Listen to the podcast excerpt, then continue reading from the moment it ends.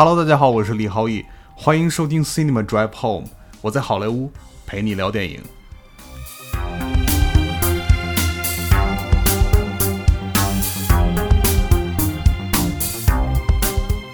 Hello，大家好，欢迎收听 Cinema Drive Home 的第一期。我们 Cinema Drive Home 创立的原因很简单。就是每次看完电影之后，开回家的路上，总会有些感受，有时候感动，有时候激动，有时候悲伤，有时候兴奋，也有时候失望。不管是什么样的感受，我们都希望能够通过这个播客来记录下来，也希望能够跟更多喜欢电影的小伙伴们一起讨论电影、聊电影。今天是二零二零年的第一期，一月五日正好是美国金球奖的颁奖，所以呢，我就想做第一期作为金球特辑，希望依靠呢二零二零年开年的这个金球奖呢，预祝大家二零二零年新年行大运，然后也希望所有金球奖提名的这些电影能够在奥斯卡有所斩获。好了，在谈这次感受之前呢，我先稍微简单介绍一下金球奖。其实经常关注电影的朋友们应该比较熟悉金球奖了。金球奖是素有奥斯卡风向标之称的啊。然后本届呢是第七十七届金球奖，他们主办方呢是 Hollywood Foreign Press Association，中文翻译过来就是好莱坞外国记者协会。金球奖包含的奖项主要分为两大类，一类是剧情类，也就是我们常说的 drama 类，然后另外一类就是音乐喜剧类，也就是把音乐和喜剧类两类融合在一起进行评选。所以呢，你经常会看到有剧情类的影帝影后，还有喜剧呃音乐剧类的影帝影后。其实他们两边在我认为分量都是比较重的，只不过因为金球奖自己本身的设置，他们。分为这两大门类，而不像奥斯卡一样，呃，最佳电影就只有。那么一部。那说到这个呢，我就想先说说这届金球奖我的一个主观感受吧，只代表我个人。首先，我想短暂提一下那个这届金球奖的主持人，喜剧明星或者是应该叫喜剧制作人吧，Ricky Gervais，他是一个英国的这个制作人，是我个人特别喜欢的一个喜剧人。他的个人特点就是比较敢说，然后呢，他特别不怕得罪人呢。他已经是第五次主持这个金球奖了，所以呢，就是他在他开场的 monologue 时也。不断的重复告诉大家啊，他已经就是已经 getting tired of 主持这个金球奖了，确实是这样，因为他和金球其实有挺多的这个过节，应该是我印象中应该是他第二次主持金球奖的时候，他当时因为就是开了一些比较出格的玩笑，呃，大家这是感兴趣可以回去搜一下之前的 YouTube 的视频，我十分清楚的记得他有一次开的玩笑。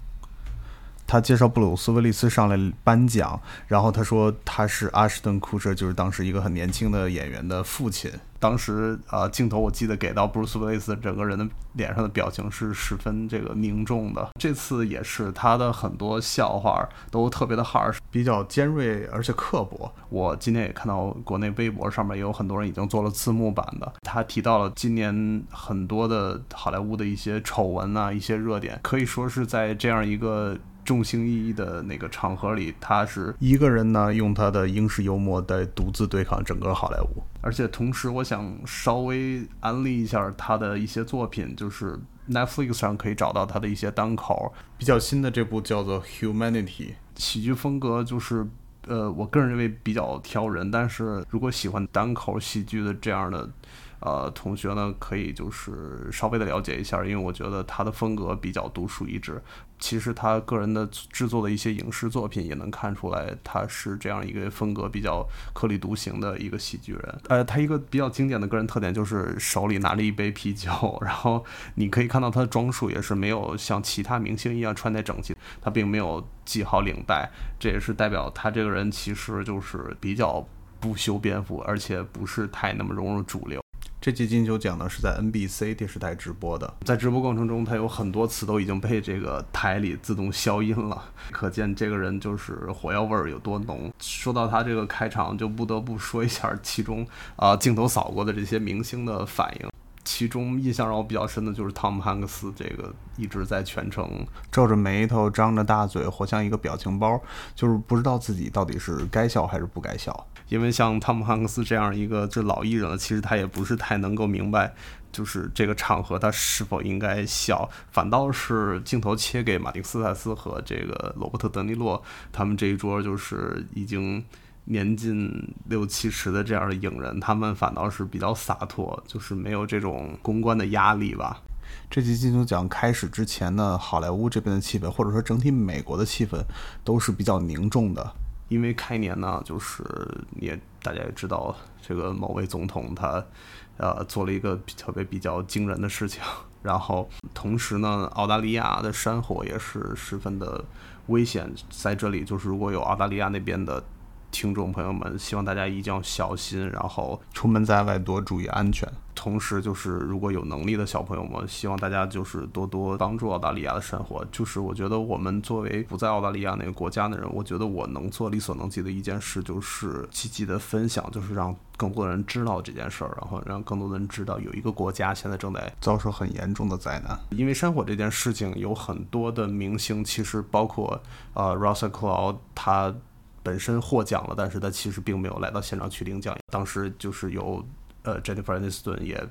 念了他的这个获奖感言，他选择留在他的国家，跟他的朋友们一起来面对这场灾难。我觉得这样的明星呢，十分有担当意识，而且同时，啊，即便是像好莱坞这样的一个地方，就是有各个国家的背景的人都留在这里。但是在关键时刻，在面对灾难的时，为你国家贡献的这样一个人，我我觉得像他这样有担当的这些明星是值得大家点赞的。这次金球奖还有必要提的一下，就是其中的两个致敬环节，一个是致敬了致敬了比较有名的这个脱口秀主持人 Alan，在北美的小伙伴们应该都看过 Alan Show，然后国内其实。我记得很早以前，搜狐也引进了 Alan Show，Alan DeGeneres，他这个这样一个就是身为一个 LGBTQ 群体的一个领袖，我觉得，嗯，我首先我觉得我个人认为。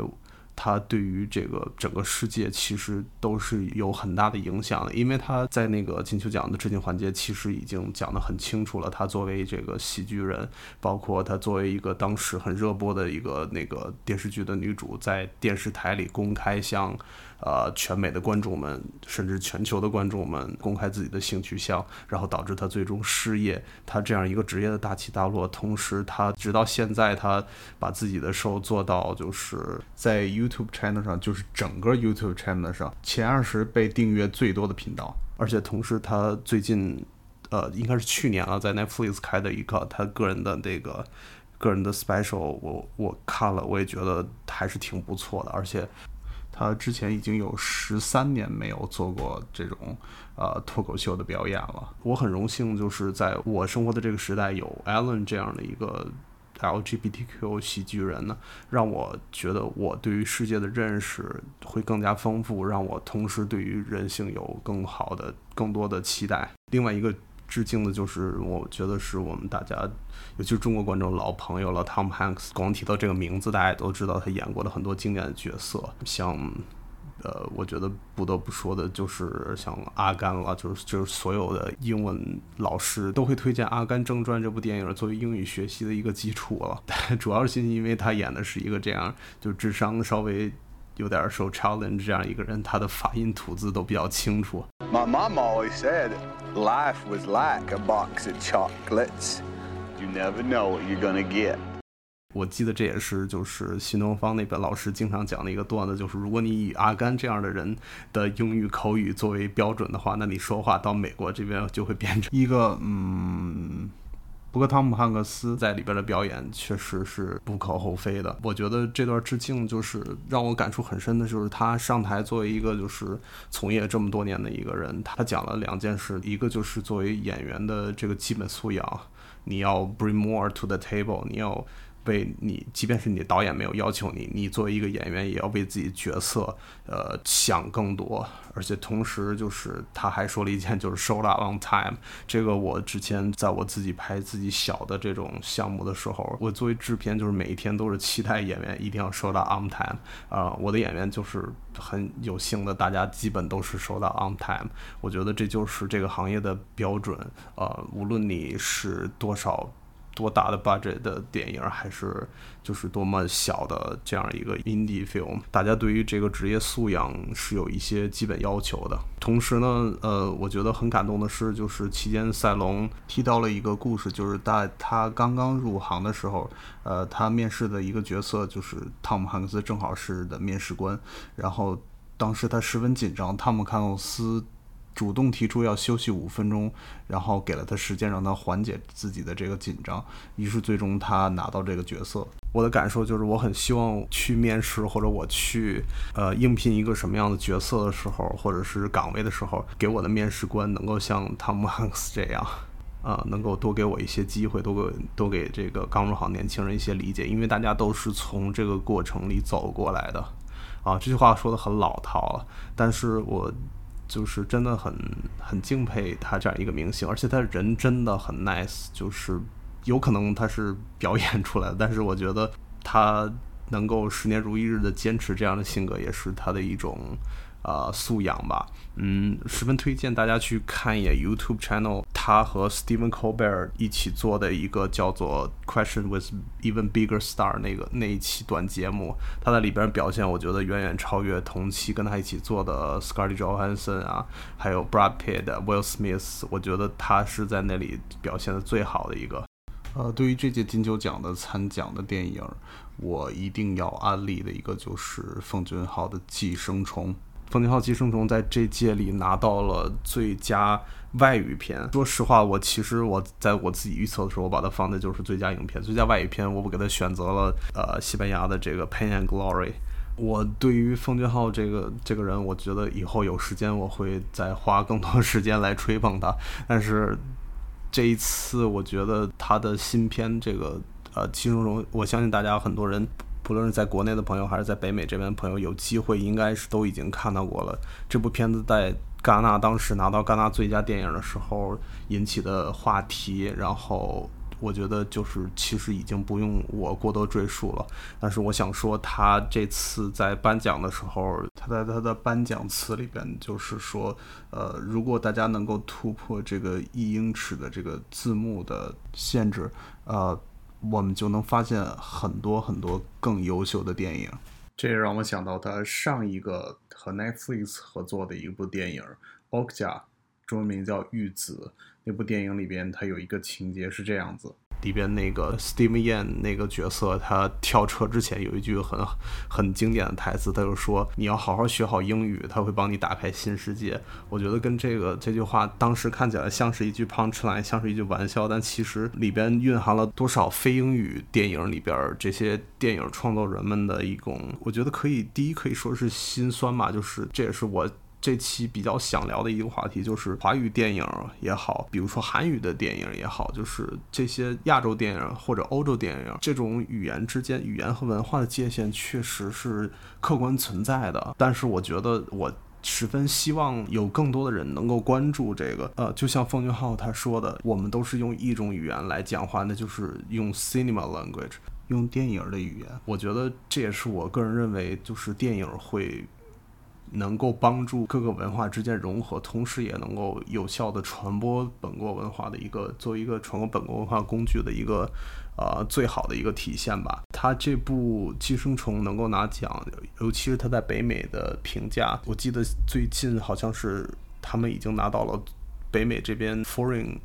film 的最高的票房，所以我个人认为，就是这部电影里表现的这种阶级之间的。斗争，尤其是我 quote 啊，冯俊豪的本人在采某一次采访里说过的，他说这部电影讲的富人和穷人之间的阶级，其实就是讲的这个美国讲的这个资本主义或者消费主义这件事儿，而他个人认为资本主义就是最鼎盛的，那就是美国，所以这部片子在美国评价和这个关注度会这么高呢，确实就是可以说事出有因吧。说到《寄生虫》在北美这边的火热程度呢，我最近一直在关注 Twitter，因为我关注了他们的这个公司，呃，叫做叫做 Neon Film。Neon Film 这个公司，他们出产了很多很多这种独立电影，呃，并且发行了很多这种世界电影，比如刚刚说到的《寄生虫》，然后还有《燃烧的女子画像》。还有之前大家都比较熟悉的艾汤呀、花花女王。还有要提的一个很有意思的一点，在美国这边其实是一个比较火的 meme，就是他们《七圣种》里边这个电影里边，我相信看过人大家都知道，电影里边有一段情节是。由韩国年轻女演员朴素贞扮演的这一个穷人家的这个妹妹，她要进入富人家，呃，给自己伪造的身份编了一套歌谣。제시카외동딸릴리노이시카고과선배는김치모그는이사촌这这一段就在 Twitter 上特别火。很多人制作了这个表情包，但是这只是这个电影里就是特别精彩的一些这种或者一些搞笑桥段的其中之一。但是他们以这种方式火起来，我觉得也是对这电影的一种侧面的承认。 还有看完金球奖，就是这次得奖名单之后呢，有我觉得有两个项目需要大家关注，一个就是这个电视剧，一个就是电视剧叫做《Succession》。这个电视剧我确实一点了解都没有。我准备就是看一看 trailer，然后看看试试这个第一个 episode，因为确实说实话，最近需要看的，其实也不是需要看的，就是其实你并不需要看任何东西了。让我感兴趣的电视剧还有电影作品，最近出了真的好多好多。我觉得，尤其是有了 Netflix 之后，就是。还有就是新的这个 Disney Plus，他们都放在一起之后，我觉得需要看或者感兴趣想看的东西真的太多了。比如说，在我这个迪士尼的平台上边的那个《曼达洛人》，我还有最后一集没有看完。是的，没错，我对于星战还是没有放弃。然后还有这个 Netflix 跟 BBC 合作的这个德古拉这个三集电视剧，我也还没有看完，所以 Succession 稍微往后放一放，如果有机会的话，我会给大家聊一下我的感受。然后还有这部就是一九一七，一九一七这部。呃，电影呢，就是刚刚上映，大概两周左右吧。我个人目前还没有看过，很快，我希望下一步就是去院线去看这部电影。啊，这部电影就是拿了最佳电影，其实我个人觉得有一点点黑马，因为。呃，其他的这些表演奖了，就是比如说最佳男主、剧情类最佳男主的 Walking Phoenix，还有这个呃剧情类音乐喜剧类最佳女主这个朱莉的扮演者 Renee Zellweger，大家最熟悉的就是她演的《B.J. 单身日记》。他们拿影帝影后其实都没有太多的悬念，但是这个《一九一七》这部片子确实需要就是我去关注一下我。看了 trailer 之后，我只知道这是一部战争题材。然后呢，导演呢就是 Sam Mendes，是这个美国丽人的导演。呃，一九一七这部片子因为拿了金球奖最佳影片之后呢，他们开画的这一周上座率是特别的高。呃，我们附近的这些影院基本就是已经抢不到好的座位了。我还是希望能够在就是 MX 屏幕里用就是最好的配置，然后当然也希望能坐在 Recliner seat 上面好好欣赏这部电影。好了，Cinema Drive Home 的第一期到这里就结束了，不知道大家听的怎么样呢？如果你对于 Cinema Drive Home 有什么好的建议，有什么好的话题或者电影想跟我们聊的话，可以关注我们的 Twitter 和微博账号 Cinema Drive Home，同时也可以写邮件给我们 Cinema Drive Home Podcast at gmail.com。当然，我们也欢迎大家在 Apple Podcast、Spotify 以及任何你能收听到这个 Podcast 平台给我们留下积极的评论。我在这里先谢谢大家了。好了，感谢你收听这一期的 Cinema Drive Home，我在好莱坞陪你聊电影。